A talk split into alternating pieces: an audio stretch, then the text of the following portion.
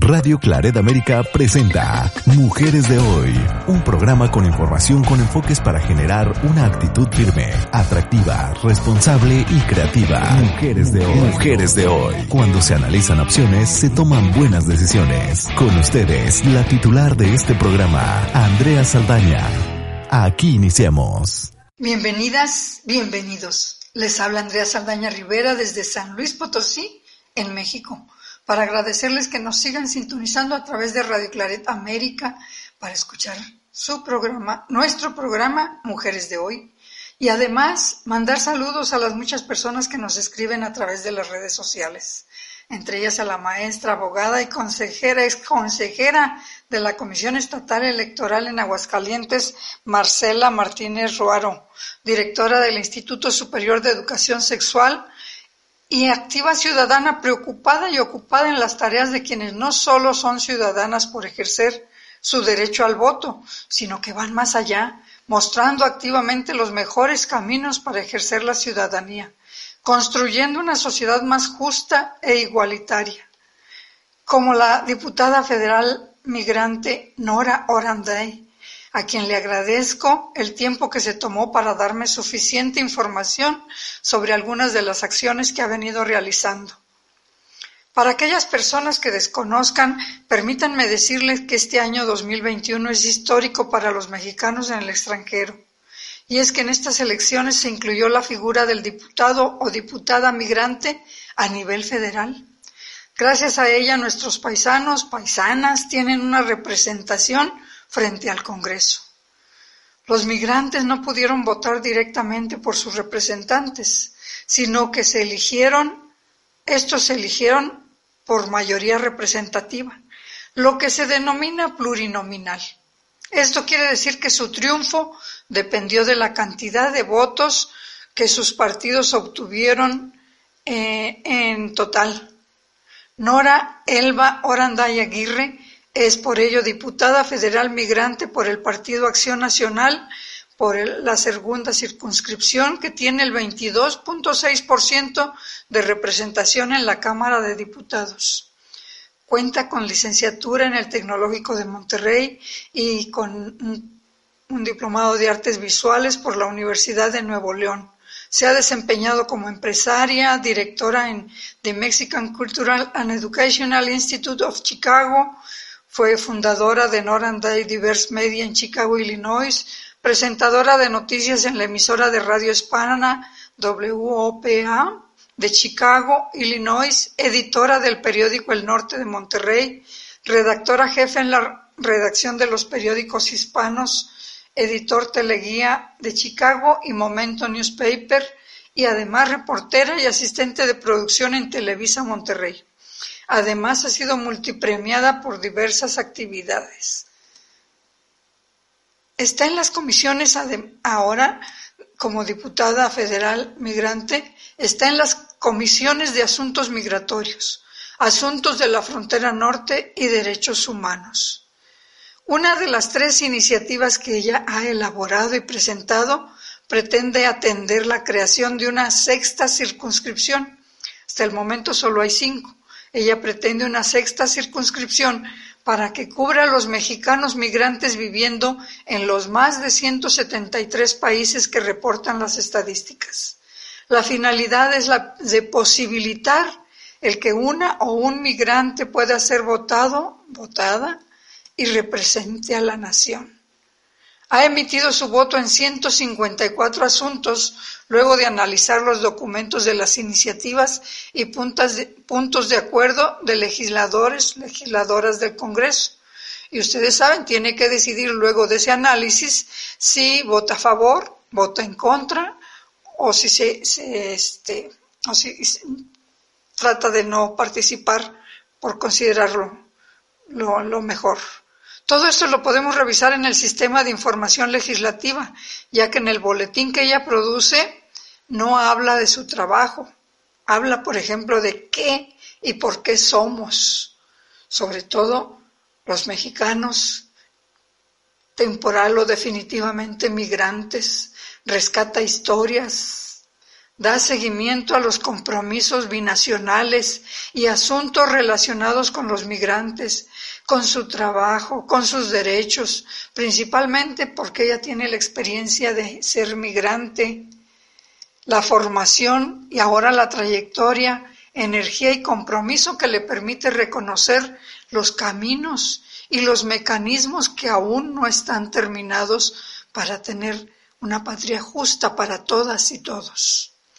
En el Inter se da espacio y tiempo para participar en eventos como el organizado con motivo del Día del Bombero en el municipio de Ciudad Fernández y Río Verde, gracias a lo cual pude entrevistarla. Cerca del 20% de los niños, ante la pregunta ¿qué vas a hacer de mayor? La respuesta de casi el 20% de ellos menciona ocupaciones como policía o bombero aunque en menor proporción, una respuesta similar ya la dan las niñas.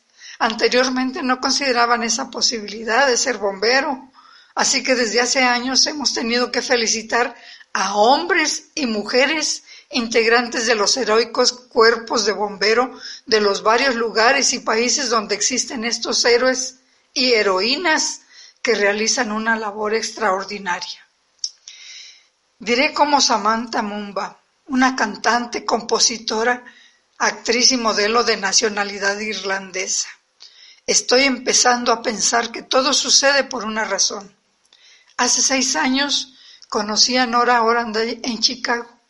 Era o es integrante de ACOPIL, una organización no gubernamental que promueve la cultura, tradiciones y otros proyectos de potosinos migrantes viviendo temporal o definitivamente en Chicago. Hace seis años también empecé con el programa Mujeres de Hoy en Radio Claret América. No me canso de agradecer esta invitación que me ha llevado a aprender y disfrutar con las y los integrantes de esta gran familia claretiana y con las y los radioescuchas que nos hacen el favor de seguirnos. Todas y todos tenemos en común dirigirnos a la población hispana para los migrantes en todos los países. La labor legislativa de Nora Oranday puede ser de un mayor impacto en el futuro de los mexicanos y mexicanas en todo el mundo. Convencida de ello, espero aprovechar cualquier resquicio para enlazarnos nuevamente con ella, con sus, con sus propuestas, sus publicaciones, sus esfuerzos, un enlace que Nora, yo estoy segura, ya me lo ha dicho, que me permitirá abrazar para buscar los mejores espacios y dar mayor visibilidad a este enorme desafío que ella está enfrentando. Como les contaba, Nora Oranday, diputada federal migrante, estuvo presente en Ciudad Fernández. Vamos a pedirle al productor Jorge Salazar que nos grabe algunos fragmentos de su participación y las palabras que envió en ese evento y al finalizar nos regale en nuestra acostumbrada pausa musical la canción Muchachita. No se vayan, seguimos.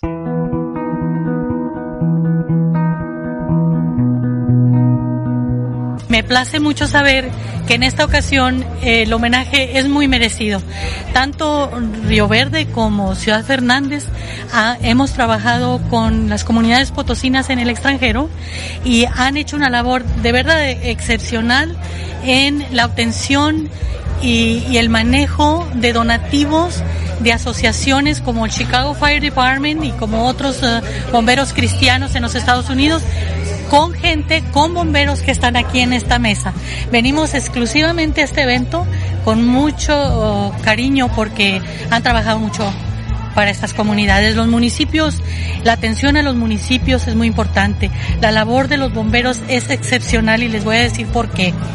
El bombero en México es eh, una persona que arriesga su vida, que tiene mucho, mucho trabajo que hacer y que definitivamente no están valorados como en otros países. No te pierdas el programa Hecho para Mujeres, Mujeres de Hoy, un programa para generar una actitud firme, activa, responsable y creativa. Mujeres de Hoy, escúchalo aquí, en Radio Claret América.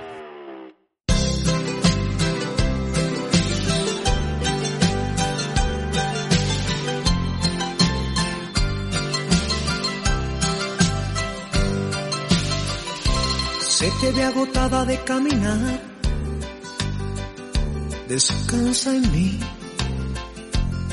muchachita. Bajo tu mirada veo la soledad hiriéndote, muchachita.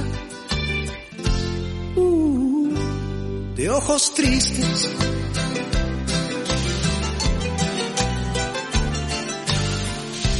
Dime lo que haces lejos de tu hogar. Confía en mí, muchachita. Cuéntame el motivo que te hace escapar. Lo entenderé, muchachita. Uh, de ojos tristes. Desahógate en mis brazos. Salga la tristeza que hay en ti. Bebe un poco de mi vino siéntate junto a mi hoguera y sonríe nuevamente para mí, muchachita.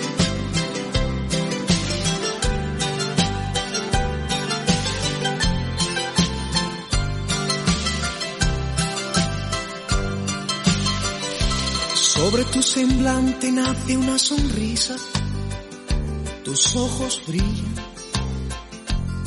muchachita. Sientes un alivio en el corazón, ya no estás sola, muchachita. Uh, de ojos tristes, háblame de tu pasado, lléname con tu perfume, quédate esta noche amiga junto a mí. También me siento solo, yo también he caminado, yo también estoy cansado ya de huir.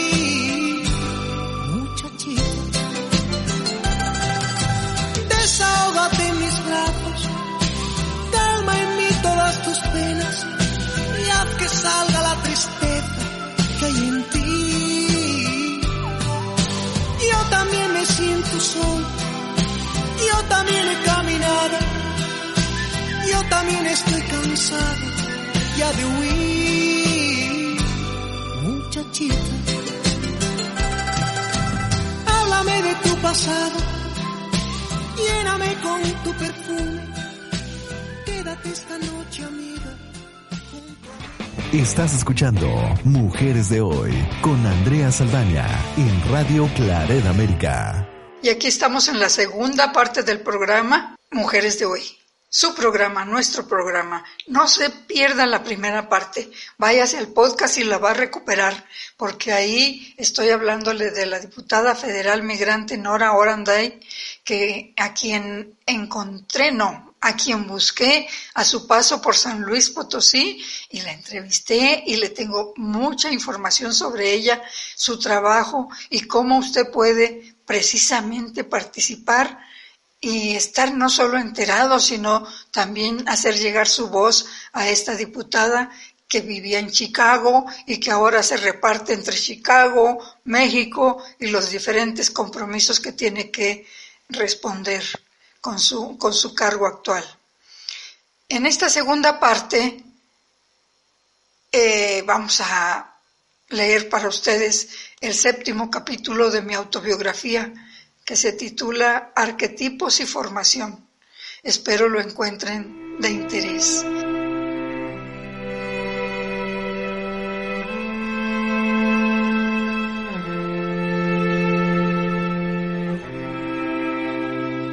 Terminada la secundaria, insistí en que quería estudiar enfermería y obstetricia.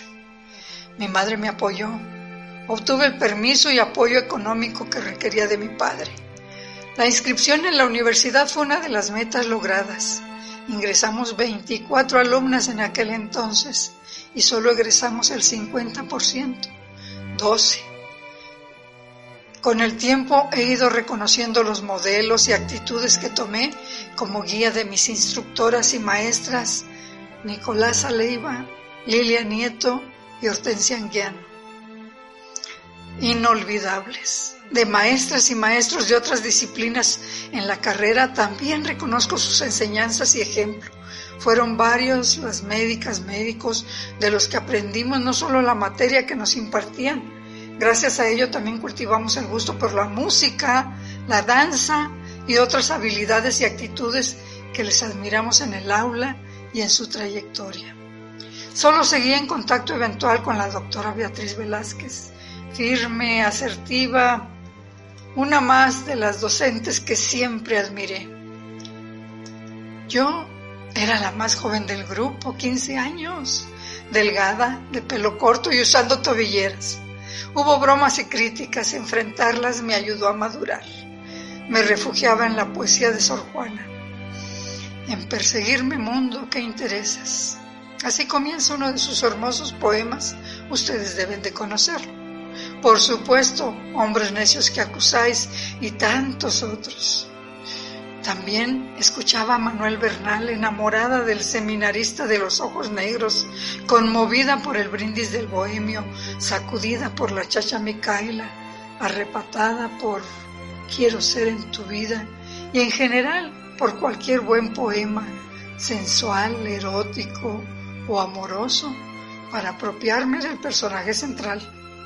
Ahora entiendo a Virginia Woolf. Escribió que ella era siempre el tema, la sustancia de su escritura. Algo semejante sucedía en mis lecturas y en lo que escribía. En las novelas que leía corregía mentalmente los diálogos, me ponía a criticar y modificar las actitudes o decisiones de las y los protagonistas y cuestionar hasta el final la clase de fisiología me ayudó a entender esta actividad neuronal. Mucho después comprendí que la sensualidad es una facultad que posee el ser humano y que es cultural.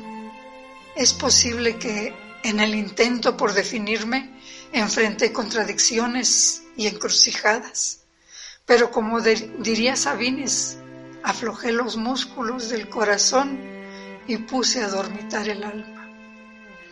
La vida de estudio y diversiones semanales me dieron una tareada y alegre adolescencia.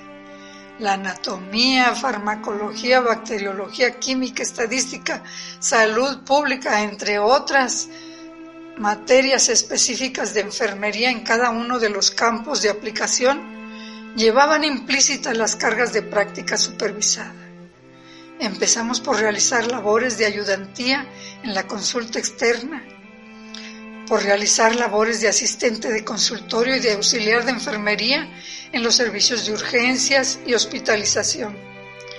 Hortensia Anguiano, mi maestra querida, siempre nos citaba sus famosos principios. Con uno de ellos me convenció. Es un principio indiscutible que para saber mandar bien es preciso saber obedecer. Aprendí a respetar a las auxiliares del equipo de salud. Si bien carecían de títulos, sus habilidades en alguno de los muchos campos de la salud las hacían indispensables para la marcha de las instituciones en todos los niveles de atención. Algunas buenas amigas hicieron de esta actividad un apoyo para su formación en la carrera de enfermería. Viví con los tíos Lupe y Felipe algún tiempo aproveché para aprender a manejar motocicleta, el medio de traslado de mi tío Felipe.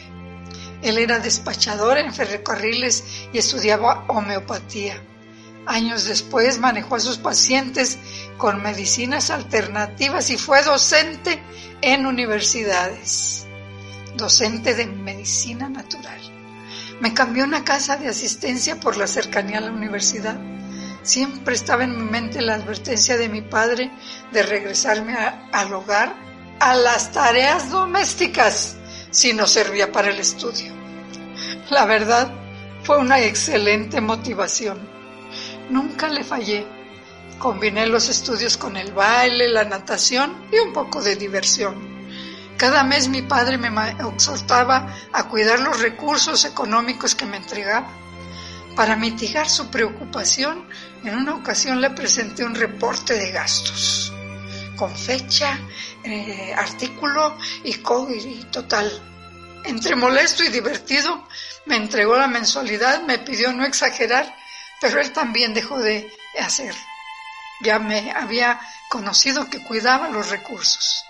Además de la materia de administración, la actitud y una de las frases de mi padre, no es más rico el que más tiene, sino el que menos necesita gastar, fueron una gran motivación para optimizar perdón, los recursos propios o los que confiaron posteriormente a mi administración. Fui una de las líderes del grupo, tenía facilidad de palabra y me conocieron por ser la que escribía versos y acrósticos. Compartí desveladas para estudiar, mates a las maestras, juegos, tardeadas y paseos hasta la alberca de don Ramón. Fui designada para dirigir el mensaje a nombre de mis compañeras en la ceremonia de imposición de cofias. Quiero abundar en este tema. Ese es, era y es un histórico ritual. ritual.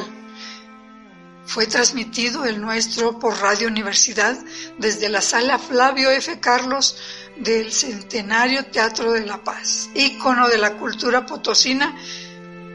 Se enfatizaba la cofia como símbolo de pureza, dignidad, decoro, identidad y reconocimiento ante la sociedad.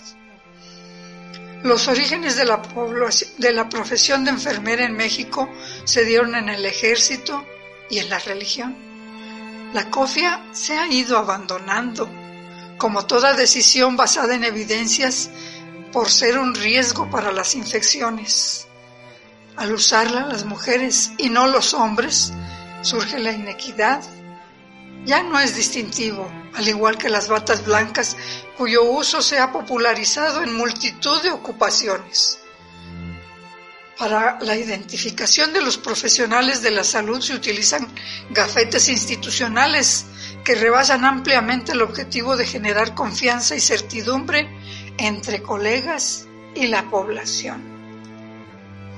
Hombres y mujeres de esta profesión mostramos el estatus con los grados académicos adquiridos, el prestigio con las acciones y la participación profesional y ciudadana. Subsisten desacuerdos, controversias, falta de equidad y autocracia, aún en este, que podría ser el menor de los problemas para quienes practicamos esta profesión. Y regreso a mi historia. Era de las que sentía afecto por los pacientes. Reconocerlo recibió diversos comentarios de las maestras. Nos alertaban. Es muy desgastante, debes controlarte, me decían. Interfiere con una apropiada y profesional atención a las necesidades de tu paciente, agregaba otra maestra. La clave para mí era la apropiación. Era mi paciente lo que le pasara era mi responsabilidad, estaba bajo mi cuidado. Mentalmente hasta rezaba para que no se me murieran mis pacientes, o al menos para que no fallecieran en mi turno. Era la ansiedad, la angustia, el afecto, que además me cuidaba mucho de esconder bajo un rostro sereno y muy profesional. Nunca logré protegerme de sentir, ni estudiando ni ejerciendo la carrera. Pude controlarme y llevé a cabo las acciones necesarias desde el primer paciente que falleció. Varices esofágicas era su diagnóstico. Inició el sangrado abundante, aumentó su frecuencia cardíaca y disminuyó su presión arterial. Llamé al médico en turno, pero ni él ni yo pudimos frenar la hemorragia la agonía fue breve.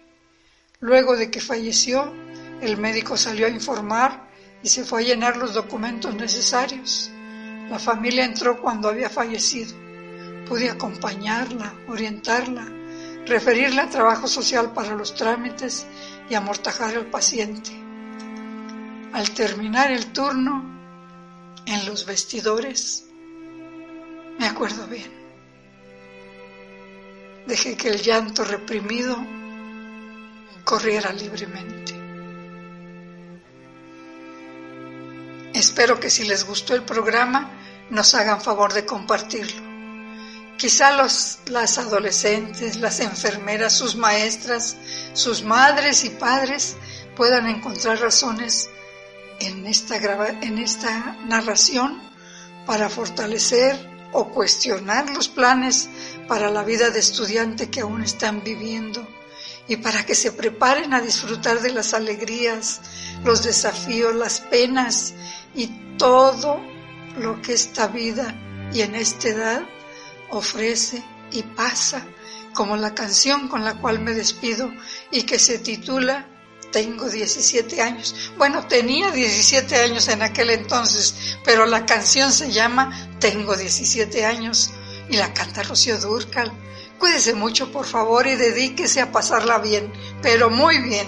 Y no deje de sintonizarnos desde el siguiente viernes que estaremos transmitiendo su programa, nuestro programa Mujeres de Hoy, con el octavo capítulo de la obra Una luz en mis caminos, en versión audiolibro, que está produciendo Radio Claret América.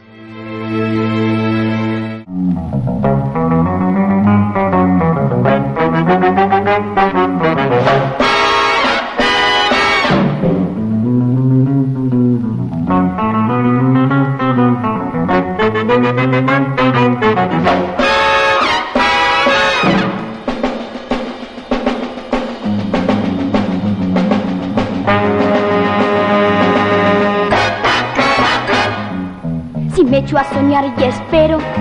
Si subo a mirarme al cielo, si salto al agua, si llamo, si grito y me desespero, no me entienden, ay, no me entienden, ni yo quiero que me quieran entender.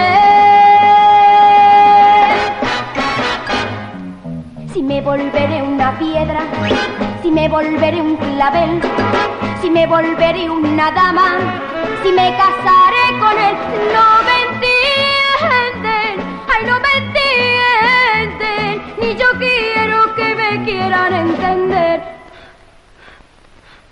Tengo 17 años, qué enfermedad, sí, sí, sí, sí, cuando tenga 18 se me curará. Tengo 17 años, qué enfermedad, sí, sí, sí, sí, cuando tenga 18 se me curará. Thank you.